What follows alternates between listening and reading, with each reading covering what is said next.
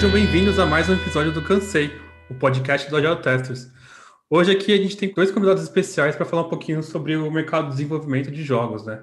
Eu não faço a mínima ideia como é que funciona aqui a para jogo, então a gente vai entender um pouquinho como é que se garante a qualidade de um jogo, teste, automação, é, algumas fofocas no, nessa nessa área, né, de games, né? E entender um pouquinho como é que foi a trajetória dos nossos convidados, né? Até começar a trabalhar com o jogo e como é que é o dia a dia. Sejam bem-vindos, Marcos e Juan. Eu sou o Marcos, né? Hoje eu estou atuando como Head of Production na Insane, tá? É, bom, eu trabalho com jogo já, já são aí 17 anos, né? É, nesse tempo eu passei por, sabe, por diferentes empresas aqui no Brasil, né? Trabalhei com, trabalhei também em diferentes plataformas, né? Trabalhei com web, trabalhei com mobile, trabalhei com console já, né? Wii, DS, PlayStation 4, trabalhei uh, um breve período de tempo com VR. Hoje, né? Como disse, estou no incêndio, estou trabalhando uh, agora com PC, né? Uh, com RPG, né? Um MMO e um sandbox, que é o Profane. Tá? E dentro da área de QA, nesses nesse 17 anos, dentro da área de QA, eu trabalhei por quase 12 anos com QA para jogos. Né? Então, é isso. Obrigado aí pela, pela oportunidade. Bom, primeiro que tudo, queria te agradecer, Leo, pelo convite. Eh, eu acho que o que vocês estão fazendo aí como coletivo Agile Testers é bem, é bem valioso, traz bastante valor para a comunidade, então. Bom, eu sou o João, chileno que se mudou para o Brasil para trabalhar na, na Wildlife, que é uma das, das 10 maiores empresas de, de mobile games do mundo. E aí trabalhei como Head of QA, construí um, um departamento de QA com ao de 50 pessoas e diferentes especialidades. E falando um, um resuminho da minha carreira profissional, é, eu posso falar que estou na área de TI faz uns 15 anos, um pouquinho mais de 15 anos. A maior parte do tempo atuei como desenvolvedor, mas nos últimos anos foquei eh, em QA só. Eh, de formação, eu sou engenheiro em ciência da computação e especializado em arquitetura de software e em gestão, que é o que estou fazendo hoje no geral. E bom, como curiosidade, eu comecei com na área de TI, eu sou, eu sou bem apaixonado pela área de TI, tipo meu, um dos meus principais hobbies. Comecei hum, na infância mesmo, tipo aos oito anos, assim. É, como hobby, tipo mexendo em Basic, programando, guardando o, o programas em cassetes, depois em Basic, em DOS, guardando programas em disquetes de 1.4. E depois já maiorzinho na adolescência, eh, quando montei o meu primeiro Pentium de 100 MHz, e aí internet chegou em casa e, consegui instalar Linux e, e baixar os drivers do, do, dispositivo. Gente, então vamos começar. Você já deu uma palhinha um pouquinho aí, Juan, que como você começou mas eu queria, tipo, entender um pouquinho da, da, da história de vocês, né, da experiência, como é que vocês chegaram até aí, porque, assim, é, no início da minha carreira, ou, tipo, na minha adolescência, eu sempre quis, né, você joga muito jogo, né, então meio que você fica com, com esse mindset, tipo, eu gosto de jogo, gosto de jogar, logo vou fazer o quê?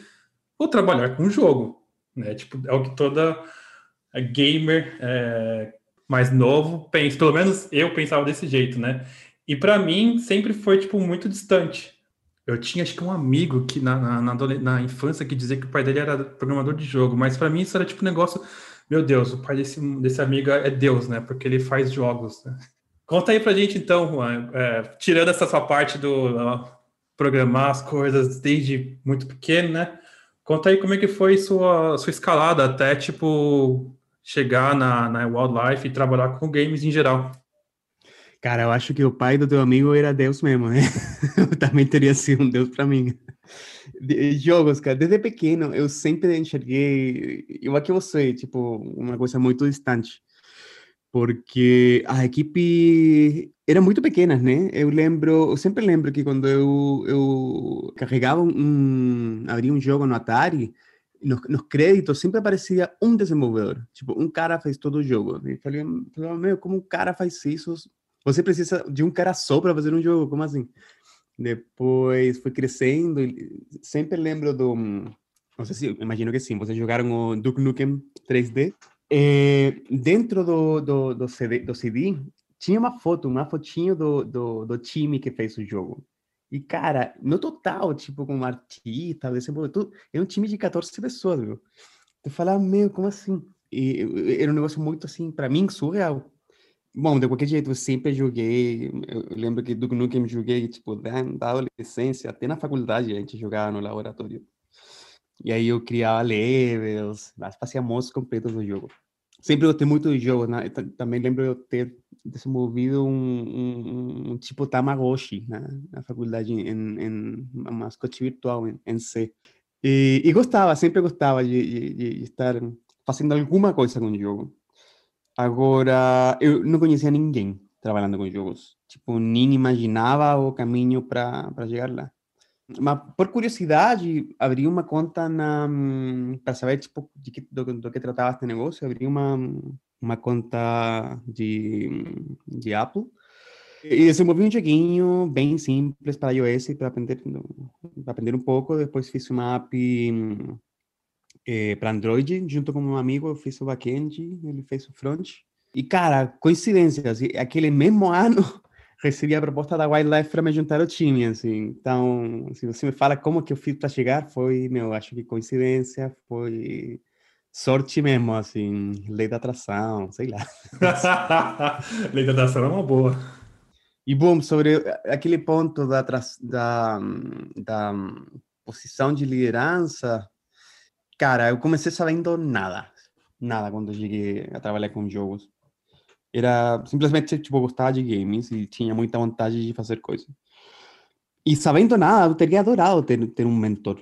Então, quando eu recebo convites de iniciativas como a tua, meu, eu fico bem feliz, porque é uma chance para eu contribuir de algum jeito.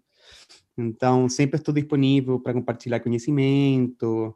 E, bom, de, de fato, foi assim que eu conheci a Marcão aqui. Opa! Bom, a nossa história com o jogo é muito.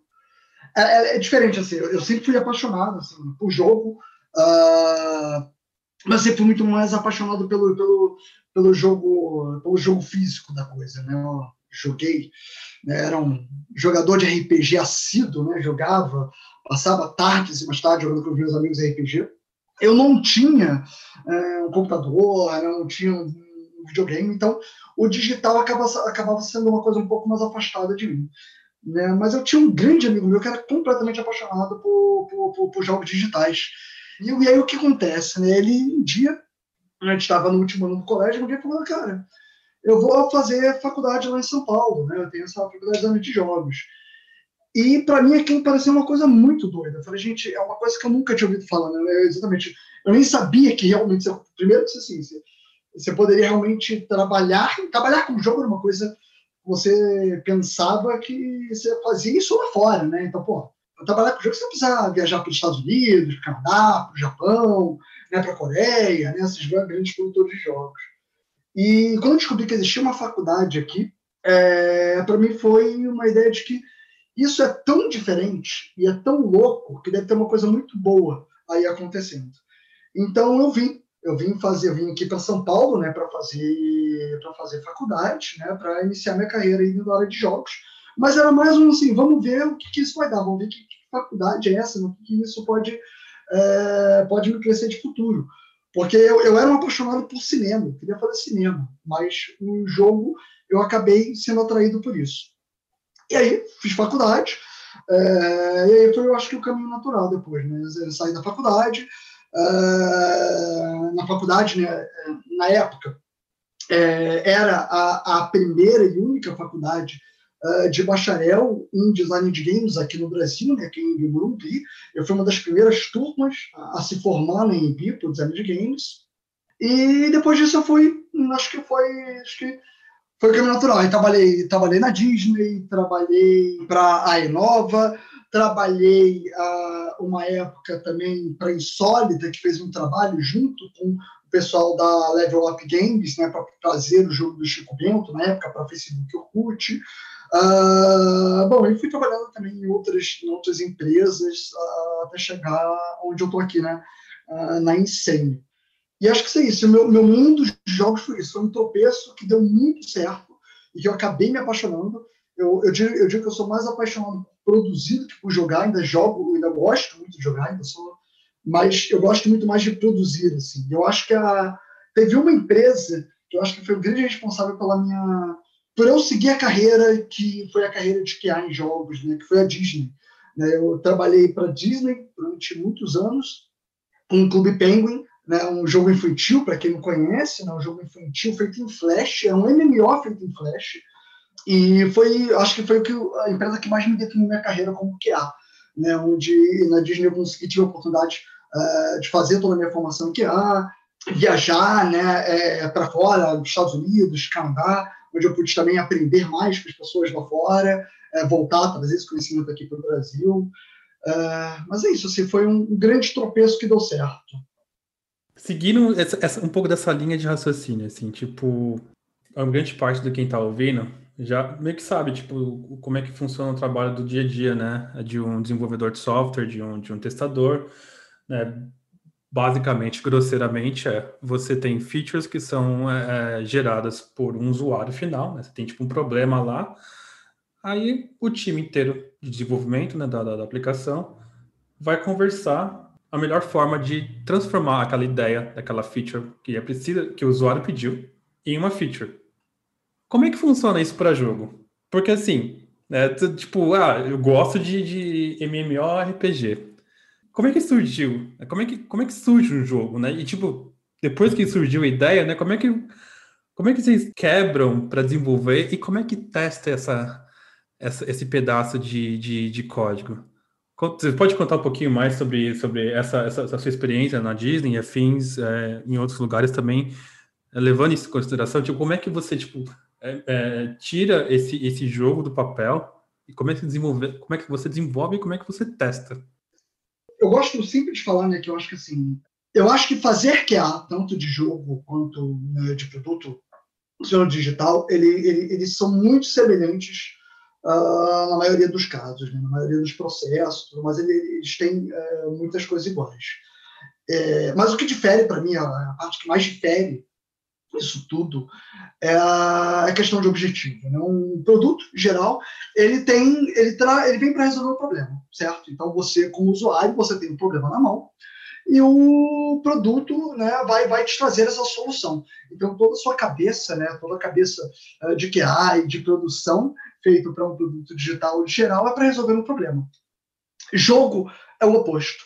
Né? Jogo você não está querendo resolver problema nenhum. Né? Você está é um, é um entretenimento. Né? Você está querendo se divertir, você está querendo uh, é, se distrair. E por que, que é o lado oposto? Porque, na verdade, com o jogo, você propõe problemas para que o usuário resolva. Logicamente, você vai dar ferramentas para ele resolver isso, mas a cabeça é: toma um problema e você, a partir dessa solução de problema, você vai se divertir, você vai se entreter é, tentando resolver esse tipo de situação. Isso cria né, uma mentalidade completamente diferente nessa forma de, de, de, encarar a entrega desse produto.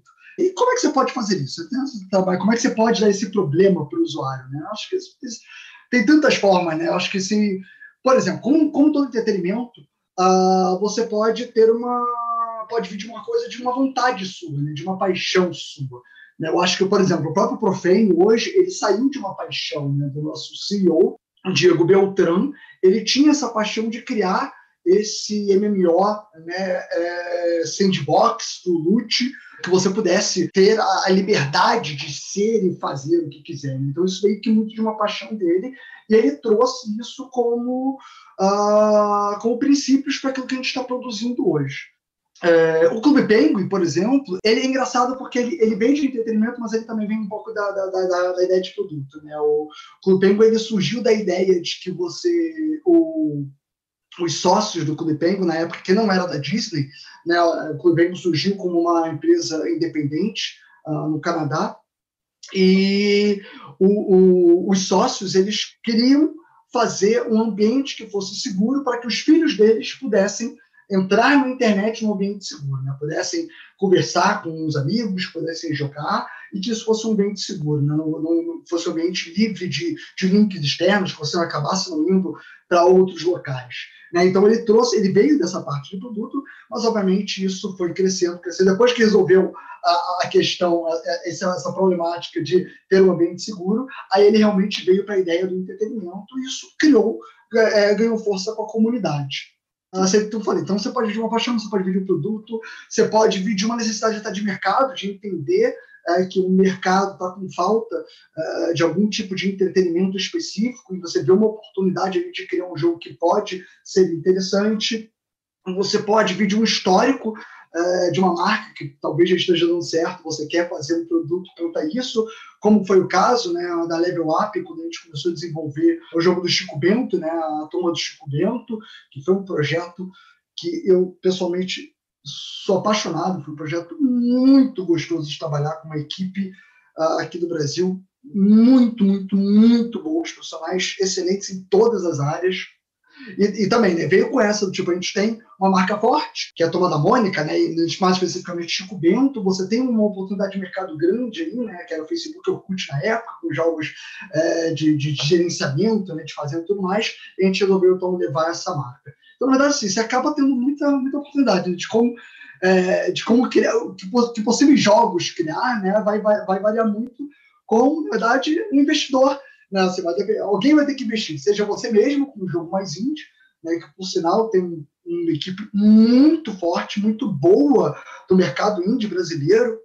Né, a gente exporta é, muita coisa boa do, do, do, nosso mercado indie, que também surge também com essa ideia, com essa paixão é, que você junta esse, esse, grupo de amigos, esse grupo de, de, pessoas e começa a produzir isso, começa realmente a crescer, você começa a criar uma empresa em volta disso né?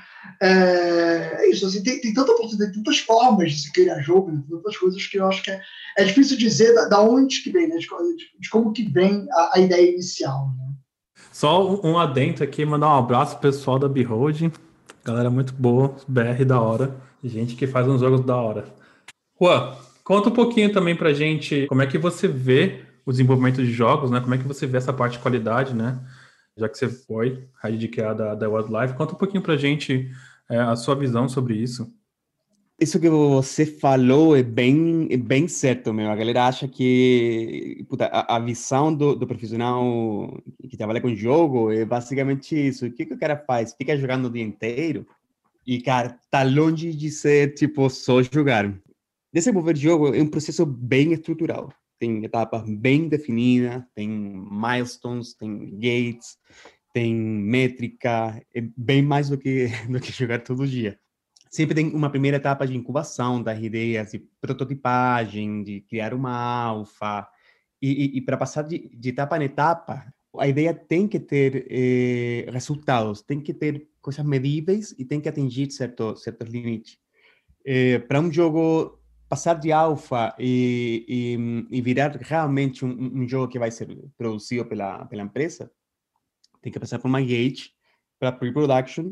Quando já está em pre-production, já é bem, tem uma chance bem alta de, de, de ir para produção. Tipo, tem que acontecer um negócio muito ruim para não ir.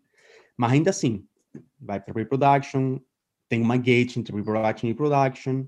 Quando já está sendo produzido, tem uma outra gate para conseguir ir para o lançamento mundial. E quando já são atingidos certos, certos objetivos, o jogo passa a um, a um novo estado que é, que é live ops. No fundo, quando o jogo é, deixa de ser desenvolvido, mas ainda sigue sendo operado e tal.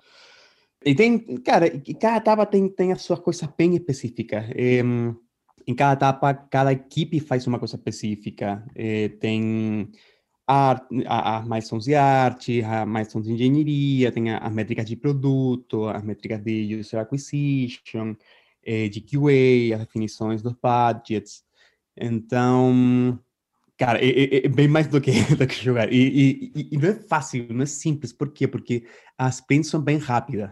O, o, o, time to market é, é, nesta indústria, pelo menos em mobile, é foda. É, você tem que hum, você tem uma ideia, tem que criar o, o, a documentação, tem que com, com, produto, depois tem que programar um negócio rápido. As sprints são rápidas, tipo duas semanas. A gente tem que estar eh, fazendo deploy cada duas semanas. E, então, você faz deploy da, da, da nova feature e a feature pode dar certo, pode não dar certo. Então, no mercado de games eh, mobile, é, é, feito muito isso do, do teste AB. Às vezes, tipo, você é, faz deploy de uma, libera uma, uma, uma feature para uma porcentagem dos usuários, para outra porcentagem não. E, e se o negócio performa melhor com aquela feature, ok.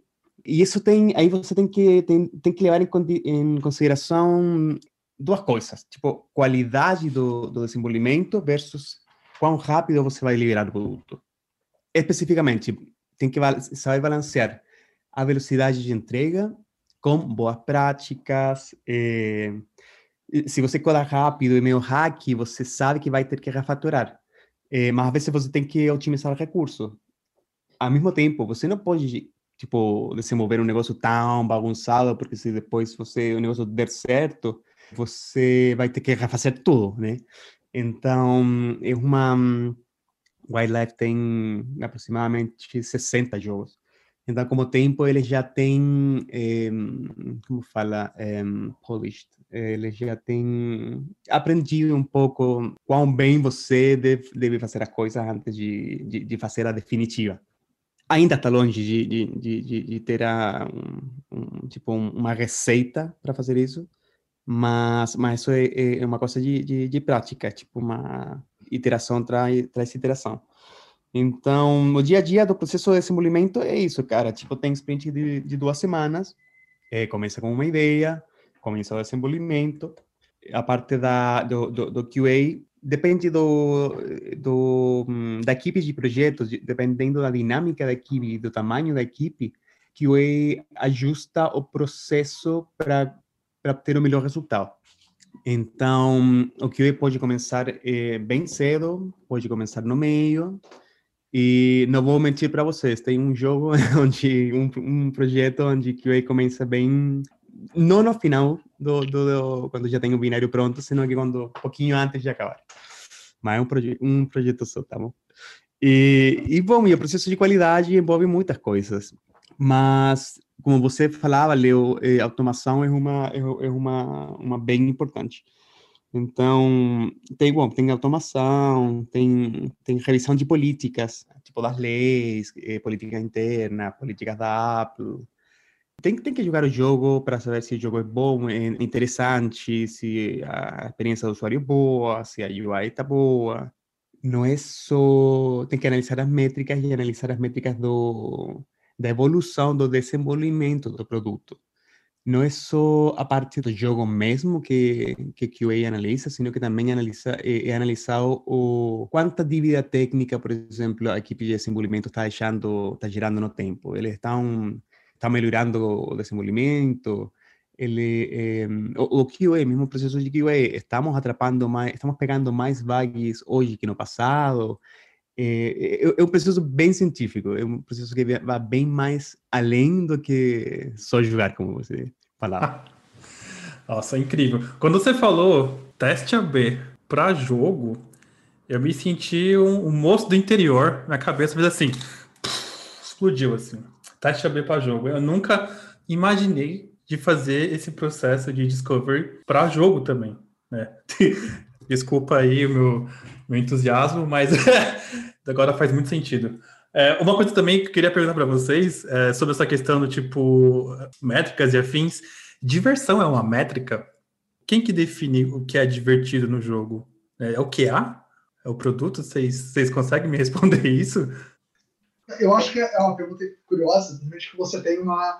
Como que você define, né? O que, que é, o que é diversão, ou quanto isso tá bom, né? Na verdade, você tem N métricas que você pode fazer a partir disso. Né? Você tem desde, acho que o Juan falou, assim, você, tem muito teste AB, uh, isso independente do tipo de jogo, né? desde mobile para jogos maiores, você tem teste AB que você faz desde o início, para poder medir o grau de satisfação do, do, jogador. E o teste AB não necessariamente, não, não só o teste AB, mas outros testes, não necessariamente eles tentam medir aquilo que o, assim, de, em termos de número, qual que tem o desempenho melhor, mas às vezes, cara, o que o, que o jogador está sentindo melhor teste com o usuário, a gente é, faz muito, principalmente em jogos maiores, acho que assim, mobile, talvez infelizmente a gente não tem tanto tempo de fazer bons testes com usuários para poder coletar essas informações, porque o teste com o usuário é uma coisa cara, mas para outros, é, outros jogos, né, principalmente PC, console, é muito comum você fazer teste com o usuário. Né? Então você fazer testes tanto qualitativos quanto quantitativos. Né? E em testes qualitativos você pega esse tipo de coisa também, de grau, graus de satisfação. Né? Você cria métricas sobre isso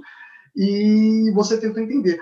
Legal que você perguntou é, Léo, sobre tá, quem define isso, né? Se é o QA, se é o GD. Não é, não é nem QA nem o GD. Você cria, você, assim, tanto o, o, o time, né? De, geralmente você ou vai ter o QA fazendo isso, ou você vai ter um time especializado em, em teste com o usuário, que vai sentar junto com o GD, que vai sentar junto com o QA, que vai sentar junto com o PO, que vai sentar junto com uh, uma série de outros stakeholders, que vão definir, tá, como que a gente define que o nosso jogo está indo pelo caminho que a gente quer ir. E uma das métricas que a gente pode fazer é a diversão. Como que você define essa diversão? Você vai vendo a partir disso, e uma coisa também muito importante, quando a gente tem a oportunidade de fazer isso, é sentir termômetro da comunidade. A comunidade nos diz muito, a comunidade no, no, nos fala muito, principalmente quando a gente está falando de jogo online, né, como é o caso do Profane, você ouvir a comunidade, tentar entender o que eles estão trazendo, tentar é, receber isso, e o game designer conseguir tentar traduzir isso né, em uma possível melhora do jogo, é um dos grandes caminhos. Né? E, aí a gente vai medindo se isso realmente está sendo mais legal ou não. Né? Então acho que assim, o QA ele tem uma responsabilidade de trazer essa visão do jogador, mas não é ele que vai dizer se, se o jogo realmente está divertido ou não. Né? Não é o game designer também que vai dizer que o jogo está divertido ou não. O game designer vai ter uma ótima ideia. Quem vai dizer isso são os próprios jogadores. Né? Você vai puxar essas métricas dele e tentar entender né, o quão divertido ou quanto isso está sendo bom para o seu jogador. E uma outra coisa legal também é que a gente está falando de métrica, a gente não fala só de, de como definir diversão, né? mas você consegue tentar pegar a parte das métricas, o, o quanto tempo, por exemplo, seu jogador fica é, numa sessão de jogo. Né? Então você tem é, métricas de retenção aí é, para fazer avaliação disso, né? O quanto o seu jogador joga e ele volta no dia seguinte, depois no outro dia, no outro dia, no outro dia. Então você cria diferentes métricas para saber qual a porcentagem do seu jogador que está voltando depois de X tempo, é, o tempo que ele fica numa única sessão, o tempo que ele fica médio entre várias sessões. Então, é, variando tipo o seu jogador, ele para cada vez que ele entra no seu jogo, ele, o seu jogador médio fica, sei lá, joga três vezes por semana e para cada, cada vez ele fica em média uh, é, 20 minutos. Como é que você aumenta isso? Porque, teoria, se você está aumentando isso, está aumentando a diversão. Então, é, você consegue medir diversão através de métricas também. Da hora. O Juan estava falando sobre automação de jogo, né? Tipo, automação de teste para jogo. E eu queria perguntar para vocês como é que é isso, porque assim eu tive uma proposta de, de trabalho para Rito Gomes que eles não sabiam mais ou menos como automatizar uma animação em determinado momento do jogo, né? Tipo, sei lá, o cara colocava umas cartinhas lá, a cartinha fazia o level up e fazia uma animação da cartinha. E aí o pessoal não sabia mais ou menos como, como fazer esse teste, né? E aí, tipo, eu falei, ah, talvez, talvez, né? Dê para, com OpenCV, né, quebrar em, alguns frames e fazer um acerte de, de imagem, né?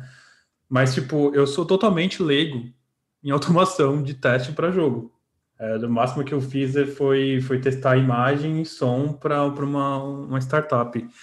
É, me conta um pouquinho como é que vocês automatizam os testes para os jogos de vocês, né? Como é que é esse processo? Cara, em alguns casos eh, vai ser útil, mas pessoalmente, não, não, não, eu, eu, não considero isso como uma ferramenta é, muito, muito reliable e aplicável em todos os casos. Tem alguns casos particulares onde, onde sim dá para utilizar, mas tem outro jeito.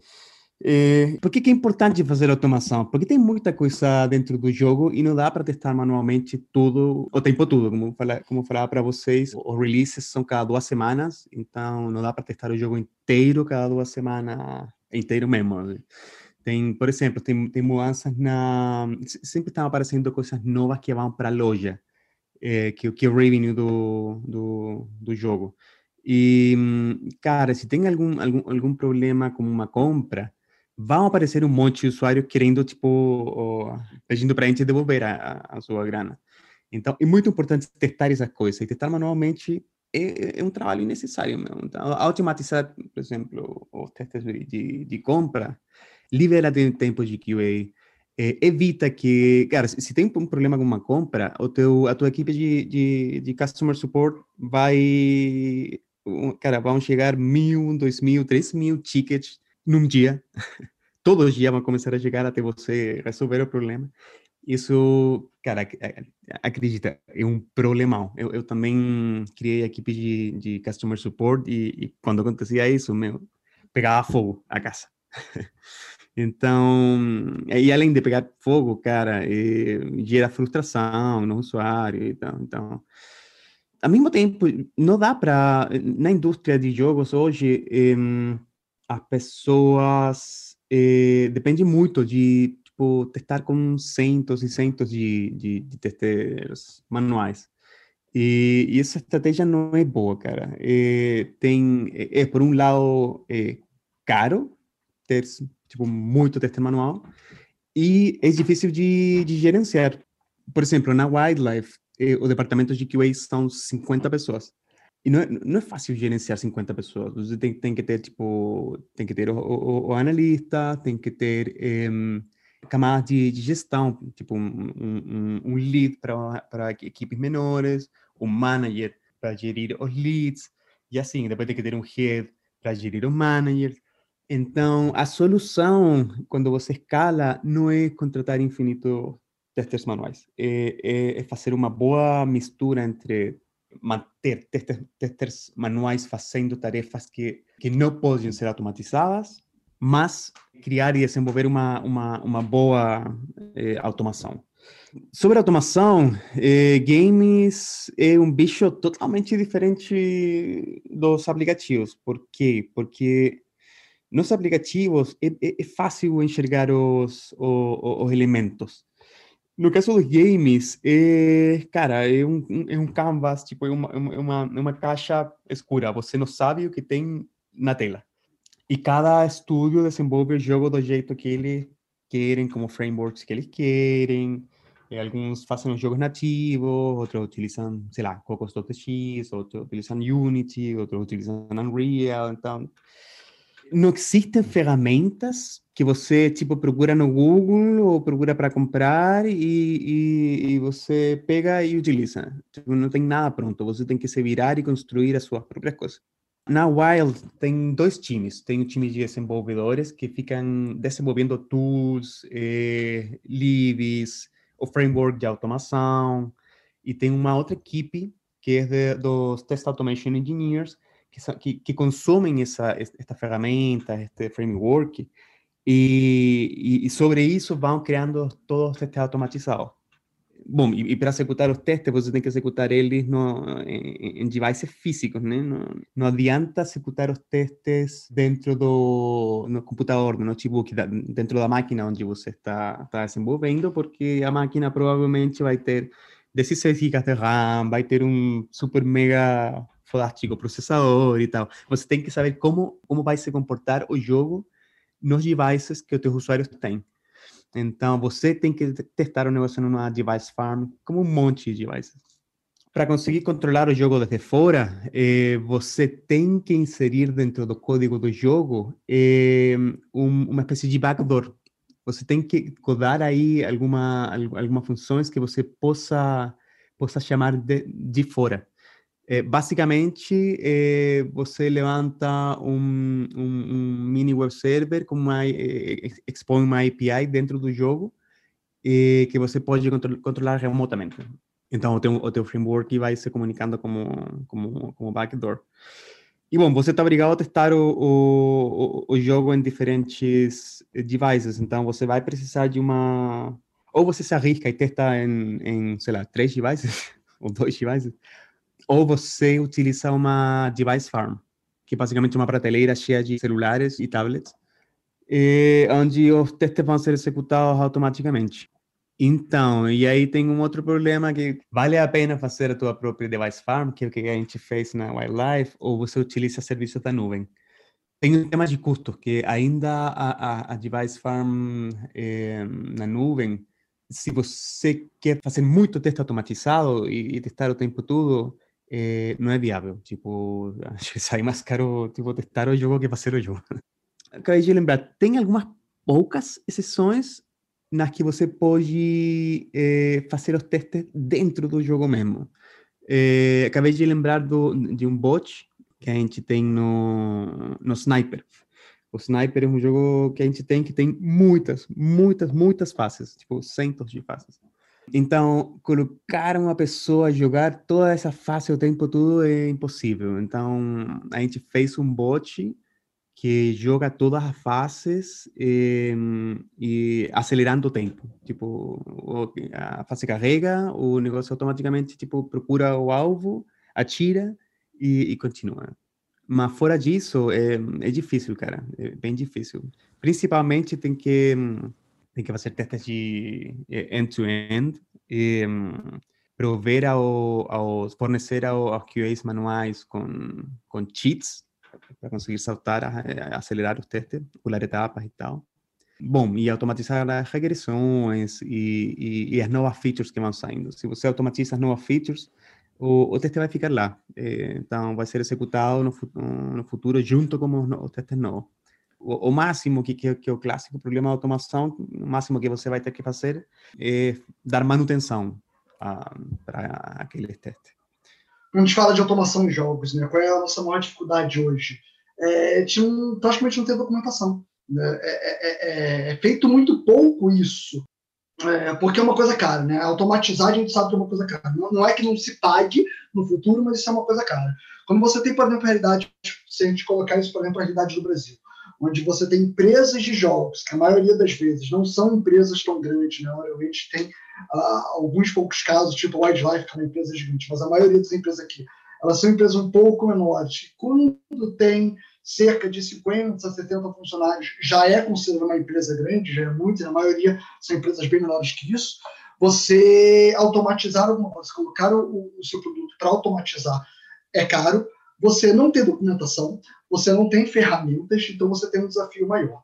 Para automatização, né, acho que o Juan falou assim de de coisas prontas, realmente a gente não tem nada muito pronto. Uh, porque a gente está mexendo agora no Unity, a gente conseguiu, o Unity está começando a, a, investir um pouco mais também nessa parte de automatização, né? então tem o Alt Unit Test, que é todo feito em C Sharp, que ajuda a gente a automatizar algumas coisas, então a gente já consegue automatizar dentro da própria engine, tá? Isso é uma coisa relativamente nova, então não era uma dificuldade que a gente realmente não tinha como automatizar, então acaba sendo muito caro.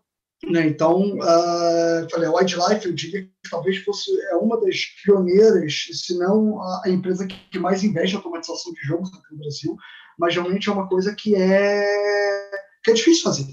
Né? É, é, a gente tem pouca abertura, pouco espaço para começar a fazer isso aqui dentro do que a gente tem. Né? É incrível, né? Porque assim, eu ia. Eu comentei da Riot Games no começo, e aí acho que faz cinco, seis anos que eles lançaram um post sobre como é que eles automatizavam o teste, né? Então, tipo, eles, eles fizeram o que o, o que o Juan falou que, que eles fazem em alguns jogos lá da Wildlife, que é disponibilizar, tipo, uma API para acesso, acesso externo, né? E aí, tipo, você manipulava o jogo. Então, é, o modo de treino do LoLzinho é a ferramenta de teste deles. Eu acho isso muito incrível. Não, mas é, é muito legal, né, que você fala isso de, de, de de, de fazer o cheat. Eu acho que talvez o, a, o grande ganho que a gente tem hoje em automatização de jogos seja exatamente é isso, né? Conseguir criar ferramentas, na verdade, para facilitar uh, o trabalho do teste manual. Né? Eu acho que talvez esse eu, hoje é o, o, pelo menos na maioria das empresas é o grande foco.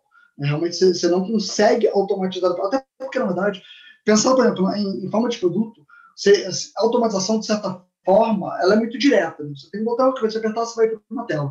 Como você coloca isso, por exemplo, uh, para um jogo, né, onde na verdade você, ao mesmo tempo, você pode pular, dar uma cambalhota para trás, soltar uma magia, se defender, logo depois você pula para o lado, que você abre a sua bag, que você muda no item. Como é que você automatiza é, essa constante mudança de ações que um usuário pode fazer e o que, que isso pode acarretar em termos de bug para você, em termos de situações. Né? Eu acho que isso é muito complicado. Eu, fico até com uma provocação. que assim, eu, não, eu não trabalho muito com automatização, mas eu, eu gosto muito de provocar sempre essa ideia, porque para mim, a automatização de jogos ela realmente só vai começar a ser eficiente quando a gente realmente começar a trabalhar com inteligência artificial para a automatização de jogos. Ou seja, a gente ensinar o computador a pensar como jogador e fazer o que um jogador ou que um, um, um QA manual faria. Porque jogo é de uma complexidade de ações assim, que é sem tamanho, né? É muito foda. Eu vi uma apresentação do pessoal da Candy Crush, eu não lembro, King. Eles fizeram um bot né, que tirava print screens de todas as telas, né? Então eles colocaram um código de cheat para passar a tela direto, né? Então, tipo, o bot deles não, não, não joga, mas o bot deles passa por todas as telas e consegue verificar os assets e translations automaticamente. É, e não foi feito por QAs, e não foi feito por devs, foi feito por, por cientistas de dados. Isso que é o mais interessante. Tipo, o cara pegou um monte de, de, de estagiário de, de, ciência de dados e falou: Meu, me ajuda a escrever um bot. Gente, seguindo um pouquinho, vocês falaram sobre, tipo, botar na mão do, do jogador para testar, né? Tipo, para ter um feedback se o, se o jogo é divertido ou não, é, métricas e afins. O que, que vocês acham sobre crowd testing? Né? Porque é, há um tempo atrás, quando lançou o Diablo 3, eles lançaram o Diablo 3, acho que em uma, um, uma versão pré-alpha, alguma coisa do tipo. E eles já sabiam que tá tudo bugado. Só que o jogo foi lançado nessa, nessa, nesse período de tempo assim mesmo. E teve um backlash horrível, né? Do tipo, galera reclamando que o jogo não funcionava, que tava um monte de problemas. Mas eu entendo que eles lançaram para isso, né? Então, eu queria saber de vocês um pouquinho sobre essa visão. Tipo, vocês são a favor de fazer crowd test, usar o usuário final como, como vetor de teste? É, existe uma preocupação dizendo, ah, tipo, o cara testar, se o jogador testar o jogo incompleto, será que ele volta para testar, para jogar o jogo completo?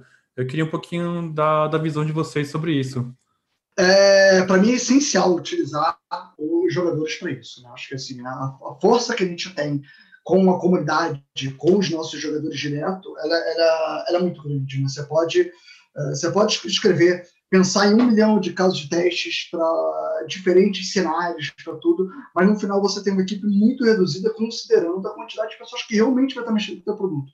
Então, o usuário final, para mim, é uma força muito grande. Eu acho que assim, varia acho que tudo para mim é uma questão de comunicação, né? É, crowd test é essencial, tá? Ah, principalmente quando você trabalha, por exemplo, alguns tipos de jogos, como o caso do Profane, que é um MMO. Se você não faz isso, você nunca tem segurança de como realmente a, a, o seu jogo realmente vai se comportar, como seus servidores realmente vão se comportar. Vou, vou, contar até um caso engraçado, né? A gente, o Profane, na verdade, já existe há muitos anos, já está em produção há muitos anos, né? E a gente, nesses últimos anos, né, nos anos atrás, a gente lançou várias versões que a gente chamou de pré-alpha, que era para entender exatamente, cara, se a tecnologia que a gente está seguindo faz sentido, se os tipos de servidores que a gente tem aguentam ou não.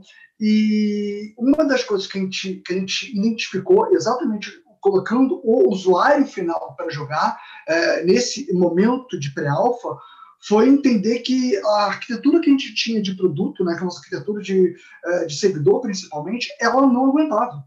Então a gente estava fazendo um MMO que, em termos de arquitetura, não, não, não aguentava muitos jogadores. Ok, a gente foi exatamente o momento que a gente resolveu voltar e reproduzir parte né, dessa, nossa, nossa, dessa nossa nova arquitetura. Né? Levar para frente uh, uma nova tecnologia, tentar construir um negócio que realmente trouxesse um valor melhor para o nosso usuário em, em termos de experiência né, com os nossos servidores. Então, fazer um cross test é essencial para isso. Né? Então, logicamente, você consegue fazer isso em ambientes controlados, em ambientes separados. Né? Num jogo que você ainda não lançou, você geralmente você tem essa parte de alfa, depois a parte de beta, uh, e depois sim o chamado global release. Né? Nessas partes de alfa e beta, é legal você sempre deixar claro para todos os seus usuários que o jogo está passando por aqueles momentos. Então, que provavelmente vão existir modificações, que ainda vão existir bugs, mas que é o momento para você realmente é, pegar esse feedback sobre a saúde do seu jogo. Com o jogo já lançado, você tem outras alternativas parecidas com essas, né, chamado, os, os chamados test helms, que é basicamente uma cópia do teu jogo e que você consegue controlar ali um ambiente de teste para fazer uh, testes, seja massivos, seja testes mais, mais focados a partir de uma feature ou outra, para fazer esse tipo de coisa. Mas eu diria que hoje, você não fazer um ground é um risco enorme para o seu produto principalmente se seu jogo utiliza servidor, né? Se você tem alguma coisa de, de, de conversa com servidores, você vai colocar muito jogador ali dentro. Para mobile, você tem, você já faz de certa forma um cloud test meio controlado, né? Tanto pela Apple quanto pela Google, você consegue controlar a quantidade de usuários que vão receber o seu jogo, né, seja uma nova versão, seja a, a, um jogo novo, você consegue ir controlando ali a porcentagem de jogadores e, e aumentando essa porcentagem de forma escalável. Né? Então você consegue liberar o seu produto, sei lá, para 1% dos jogadores, observar como o seu produto está, está se comportando, aumenta isso. Então você vai fazendo isso, né? Para jogo, você faz isso também, tá? De uma forma muito, muito boa. Então, cloud, cloud test para mim é essencial eu não sabia também que dava pra fazer isso pro, pelas App Store. Interessante. Cara, é, o Marcão deu uma, uma, uma resposta super completa, super boa. Eu sou, eu sou do, da mesma linha, do mesmo, do mesmo time dele. É, mas eu tenho que te falar, é, é polêmico. Você mencionou no começo que, é, que o negócio parece ser uma coisa polêmica e é mesmo. É, é mesmo. É, porque eu, eu, posso te contar bem de perto, eu tenho experiência bem de perto, porque na Wildlife eu que, eu que criei o, a equipe de, de, de beta testing, a comunidade, a comunidade de, de beta testing estava dentro de QA. E exatamente, tem, tem preocupações, tem, tem concerns, tipo, o que vai, que, que vai acontecer se a gente libera o, o jogo hum, para alguns jogadores? Será que eles vão sair eh, falando sobre a feature? Será, será que eles vão fazer uns vídeos no no, no YouTube e, e vão vão tipo mostrar para todo mundo a nova feature e, e, já não vai ser mais uma surpresa então a gente vai perder eh, a, a, os players vão perder eh, interesse ou, ou, como o Marco fa, eh, falava tipo será que vão aparecer muito bug e a galera vai tipo, começar a, a fazer zoeira do uh, com o jogo e sei lá tem, tem, muita muita preocupação respeito a esse, a esse tema e, eu tive que eu, tive que falar bastante com as pessoas, como heads, como engenheiros, como uma empresa inteira para convencer eles de que de que fazer uma uma beta testing community é uma boa ideia. Bom, e a gente fez, fez alguns jogos, a gente fez a comunidade comunidade do jeito que a gente queria. A gente se, se, se a gente buscou dentro da da comunidade de players é, pessoas engajadas, pessoas que, representativas. É, a gente colocou eles num canal de Discord. Dentro dessas pessoas, bom, lá tínhamos um moderador e dentro desse, de, desse grupo de pessoas, a gente foi reconhecendo quais pessoas realmente eh, geravam valor, tipo, eh, opinavam, davam, faziam algum aporte, e quais pessoas eram, tipo, simplesmente haters que iam lá para reclamar por tudo. E, e, a gente fez um, um, segundo canal com as pessoas que, que realmente tinham interesse em, em, em, em ser um aporte para o desenvolvimento do jogo, que, que, queriam contribuir. Então, a gente pegou essas pessoas e, e chegou a fazer alguns, algumas pesquisas que geraram valor mesmo para a empresa. Então, desse ponto de vista, eh, nossa, negócio foi, foi, foi muito bom foi muito bom para tomar para entender o produto e tomar algumas decisões de produto. É, agora, do, do, ponto de vista de testing, como o Marcos também falou, é, é essencial, meu, é essencial. Então, não foi que eu acordei um dia com a ideia de criar uma beta testing community, cheguei no escritório e falei, ei, vamos fazer uma comunidade?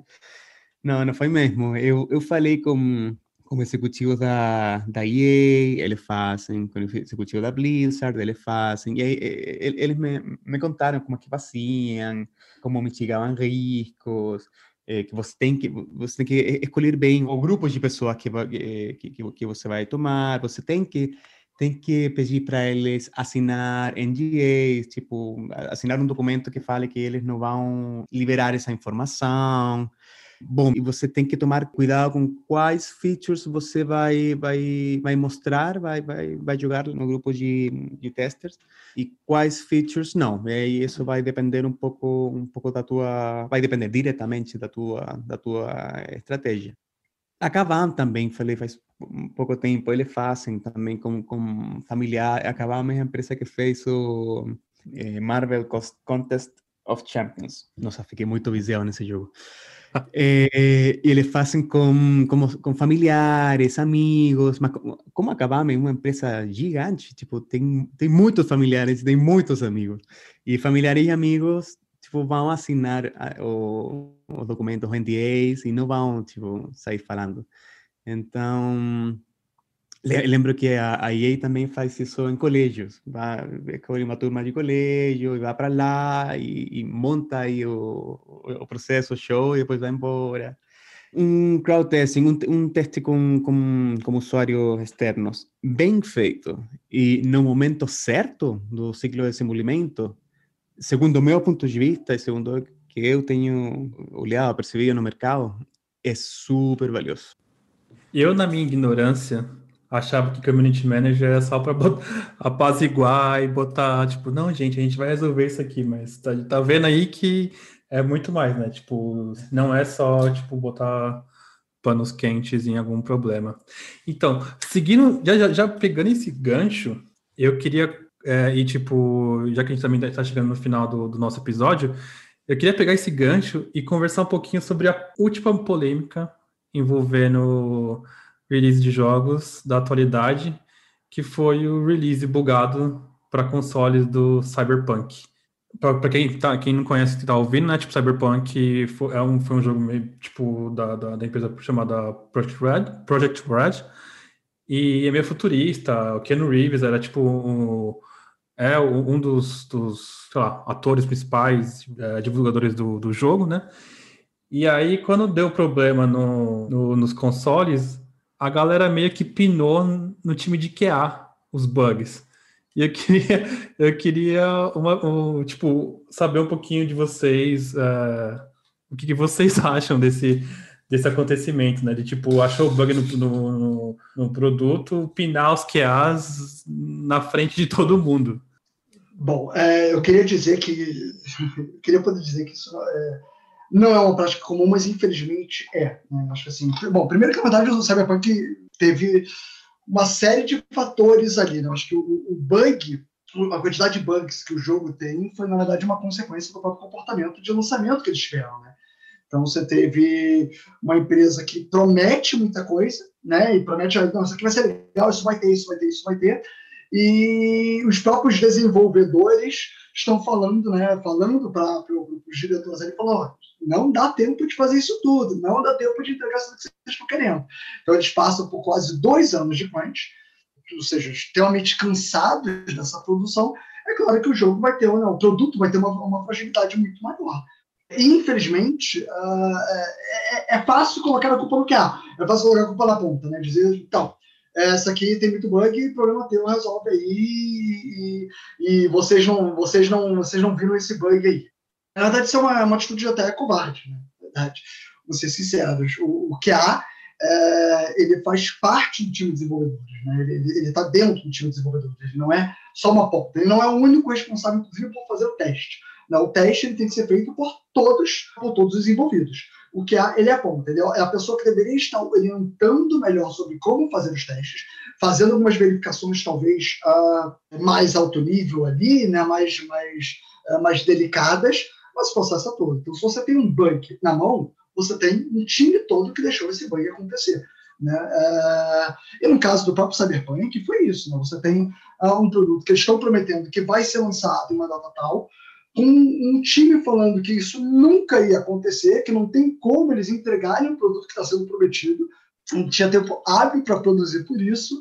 É, uma outra coisa também que eu acho que foi importante é que eles estavam sempre demonstrando para o público né, o, em consoles bons, né? Então, geralmente, eles mostravam para ele, olha como isso tudo funciona no console, né? No PlayStation 5, no, no PlayStation 4 Pro, esse tipo de coisa, e a maioria das pessoas ainda não tem esses consoles, não tinha esses consoles, o jogo não estava preparado para rodar, estava preparado somente para rodar em consoles é, geralmente de última geração. Então, você tem outro problema ali na mão. Então, você tem muita promessa e pouca entrega. Colocar a culpa no, no time de QA é fácil né? Falar que assim, ah, você não testou, você quebrou, isso é fácil. Inclusive, isso é feito, uh, pode não ser feito de forma exposta para a comunidade, como foi o caso do Cyberpunk 77, que aí tem outro nível mais complicador ainda, mas dentro de empresa, isso é, infelizmente é muito comum. É uma prática muito comum. E é muito ruim, né? Porque você coloca o peso como se o peso fosse só de uma equipe, não é. Você tem a produção toda do jogo sendo responsável por isso.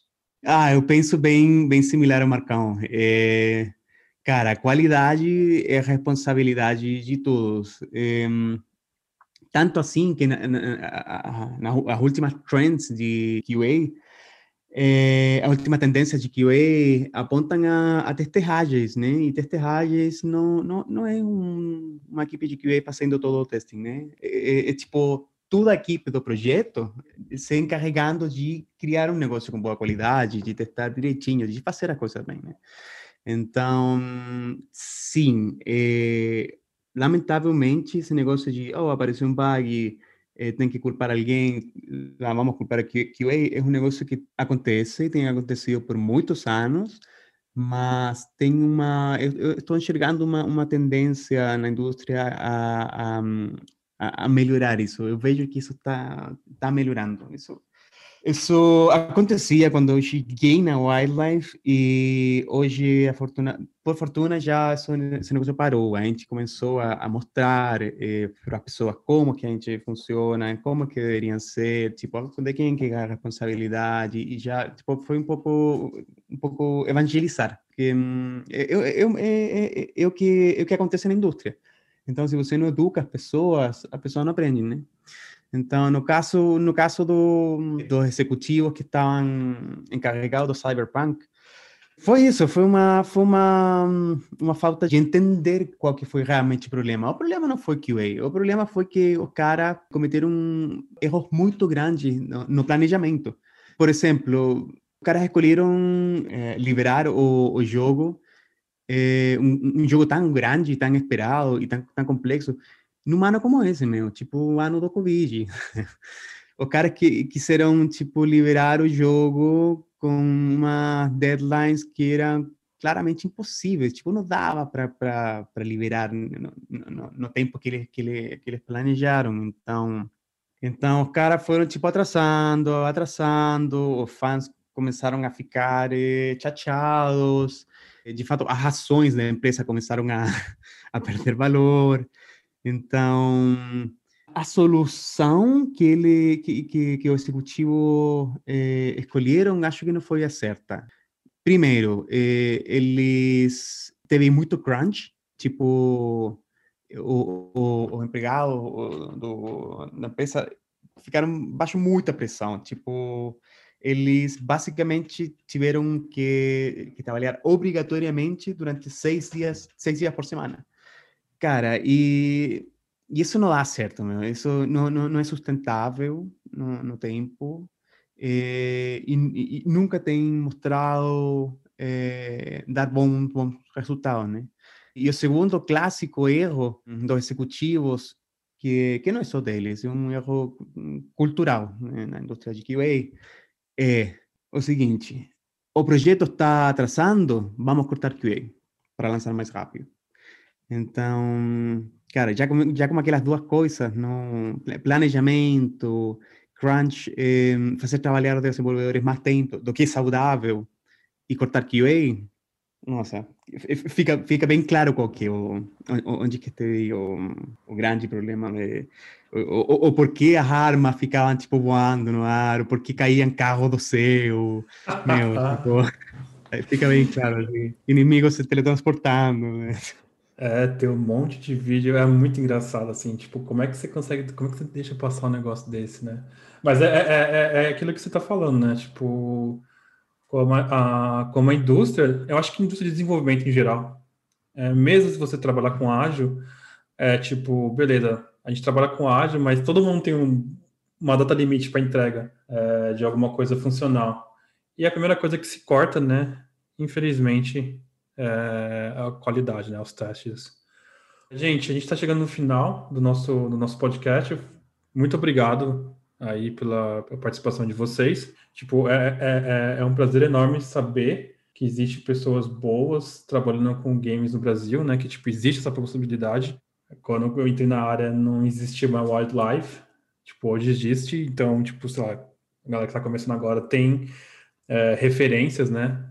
Para onde começar o, o trabalho, né? Para onde mandar, pelo menos mandar o currículo. Então isso é muito, isso é muito gratificante.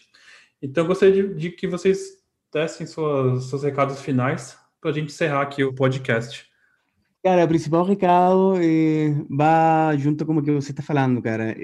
Aqui, bom, não aqui agora, estou no Chile de férias. Lá no Brasil, aí no Brasil, jogos, não tem, não, não existe muita empresa de jogos, então acho que tudo que possa ser feito para para juntar a galera, juntar conhecimento, compartilhar, meu, crescer junto, puta, é, é super bem-vindo, meu. É, eu acho é, muito boas iniciativas como a tua, é, mais do que muito boas, acho essenciais, cara.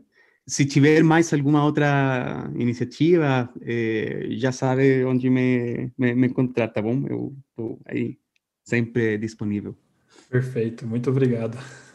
Bom, queria acho que primeiro de tudo agradecer a oportunidade né, de estar conversando com vocês aqui, né, o Léo, a Juan, duas pessoas maravilhosas, né, simpaticíssimas aqui, conversa bem gostosa. É, falar exatamente, né, o mercado de games, ele, o mercado de games no Brasil ainda é um mercado pequeno, mas é um mercado que está crescendo cada vez mais. Né, a gente tem é, empresas aí é, surgindo, dando grandes oportunidades. Tá? Uh, então, obviamente, também fazer o meu jabazinho aqui, né? Então, quem quiser acompanhar é um trabalho super legal, um trabalho que está crescendo, está disparando aí, que é o trabalho da Insane aqui, que é o nosso querido Profane. É, acompanhe a gente, por favor, lá na, é, no Facebook, no Instagram, né, no Profane MMO. Em breve, a gente deve começar a lançar mais novidades. É uma galera muito, muito, muito, muito boa. E para quem quer trabalhar com QA, de jogos, aí você tem que correr muito, é, não tem tantas documentações, mas cada vez mais vão ter novas oportunidades, novas coisas bacanas aí para fazer. Então, pô, pode me procurar, vamos trocar uma ideia, vamos ver como é que a gente consegue fazer isso acontecer. Beleza? E obrigado novamente. Gente, muito obrigado. Obrigado a todo mundo que chegou até aqui. O Agile Testers tem bastante iniciativas, tem o nosso canal no Telegram, a gente tem um AT Talks sobre temas um pouco mais técnicos.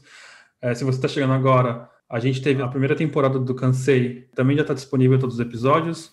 Esse é o último episódio da primeira parte da segunda temporada. E a gente volta com mais episódios no semestre que vem. Muito obrigado a todos e tchau!